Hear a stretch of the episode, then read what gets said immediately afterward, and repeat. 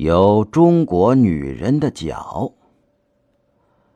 古之儒者不作性谈女人，但有时总喜欢谈到女人，例如缠足吧。从明朝到清朝的带些考据气息的著作中，往往有一篇关于这事儿起源的迟早的文章。为什么要考究这样下等事呢？现在不说它也罢。总而言之，是可以分为两大派的：一派说起源早，一派说起源迟。说早的一派，看他的语气是赞成缠足的，事情愈古愈好，所以他一定要考出连孟子的母亲也是小脚妇人的证据来。说迟的一派却相反，他不大恭维缠足。据说至早亦不过起于宋朝的末年。其实宋末也可以算得古的了，不过不缠之祖样子却还要古。学者应该贵古而见今，赤缠足者爱古也。但也有失怀了反对缠足的成见，假造证据的。例如前明才子杨生安先生，他甚至于替汉朝人做杂事秘辛，来证明那时的脚是底平直脸。于是又有人将这用作缠足起源之骨的材料，说既然直脸，可见是缠了的。但这是自甘于低能之谈，这里不加评论。照我的意见来说。则以上两大派的话是都错也都对的。现在是古董出现的多了，我们不但能看见汉唐的图画，也可以看到晋唐古坟里发掘出来的泥人儿。那些东西上所表现的女人的脚上有圆头履，有方头履，可见是不缠足的。古人比今人聪明，他绝不至于缠小脚而穿大鞋子，里面塞些棉花，使自己走的一步一拐。但是汉朝就确已有一种立喜，头是尖尖的，平常大约未必穿吧，舞的时候却非此不可。不但走得爽利，弹腿似的踢开去之际，也不至于为裙子所碍。甚至于踢下裙子来。那时太太们固然也未使不舞，但舞的就以娼女为多，所以娼妓就大抵穿着利息，穿得久了也免不了要直脸的。然而妓女的装束是闺秀们的大成至圣先师，这在现在还是如此。常穿利喜，即等于现在只穿高跟皮鞋，可以俨然居严汉摩登女郎之列。于是乎，虽是名门淑女，脚尖也就不免尖了起来。先是娼妓尖，后是摩登女郎尖，再后是大家闺秀尖，最后才是小家碧玉一齐尖。待到这些碧玉们成了祖母时，就入于立喜制度统一脚坛的时代了。当民国初年不宁观光北京的时候，听人说，北京女人看男人是否漂亮的时候，是从脚起，上看到头的，所以男人的鞋袜也得留心，脚样更不消说。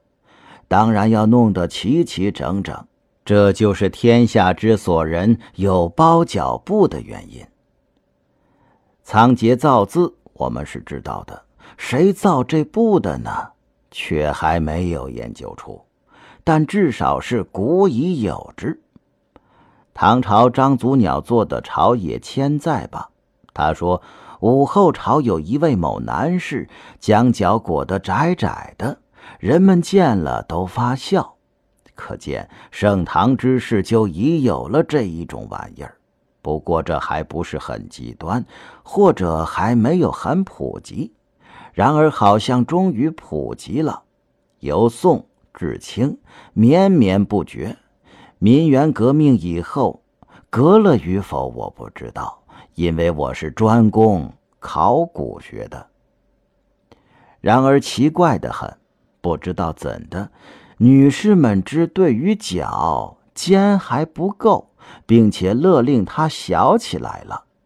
最高模范还竟至于以三寸为度，这么一来，可以不必兼买利息和方头履两种。从经济的观点来看是不算坏的，可是从卫生的观点来看，却未免有些过火。换一句话，就是走了极端了。我中华民族虽然常常的自命为爱中庸、行中庸的人民，其实是颇不免于过激的。譬如对于敌人吧，有时是压服不够，还要除恶务尽；杀掉不够，还要食肉尽皮。但有时候却又谦虚到：侵略者要进来，让他们进来，也许他们会杀了十万中国人。不要紧，中国人有的是，我们再有人上去。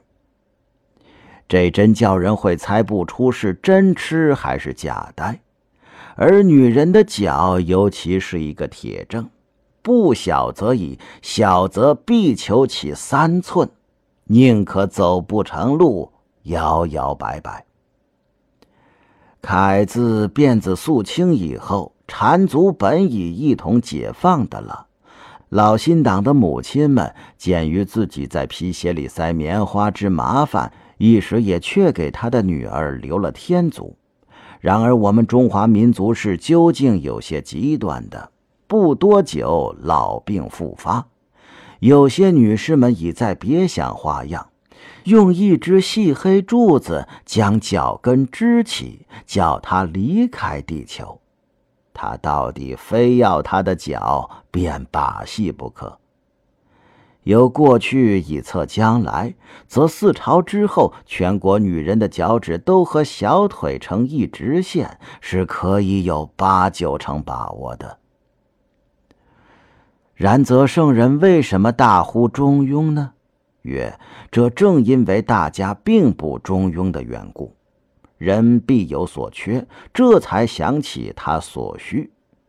穷教员养不活老婆了，于是觉得女子自食其力说之合理，并且附带的向男女平权论炉头。富翁胖到要发哮喘病了，才去打高尔夫球，从此主张运动的紧要。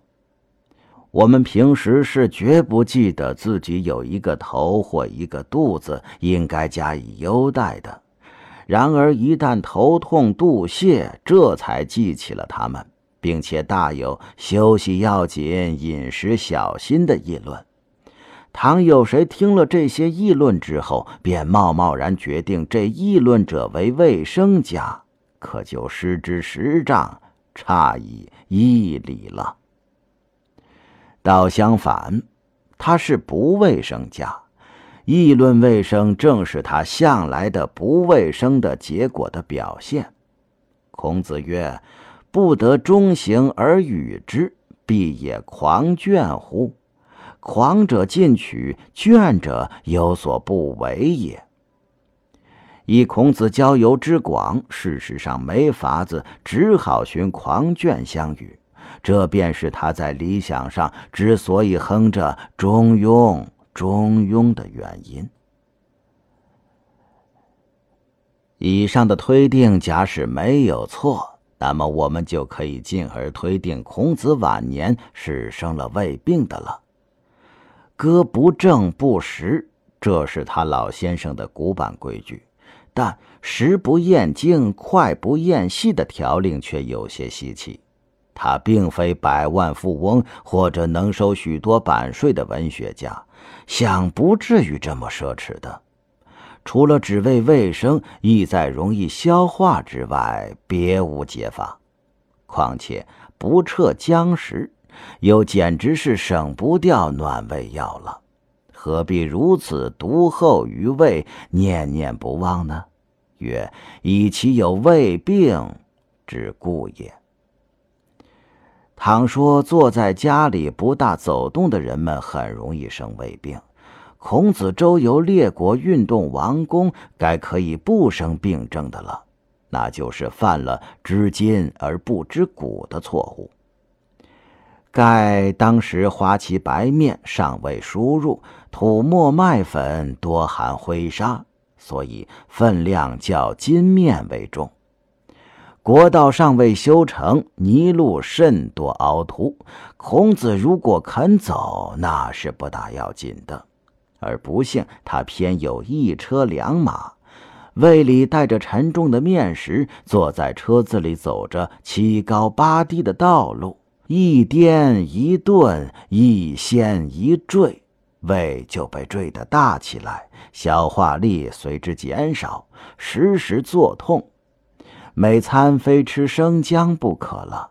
所以那病的名目该是胃扩张。那时候则是晚年，约在周敬王十年以后。以上的推定虽然简略，却都是读书得兼的成功。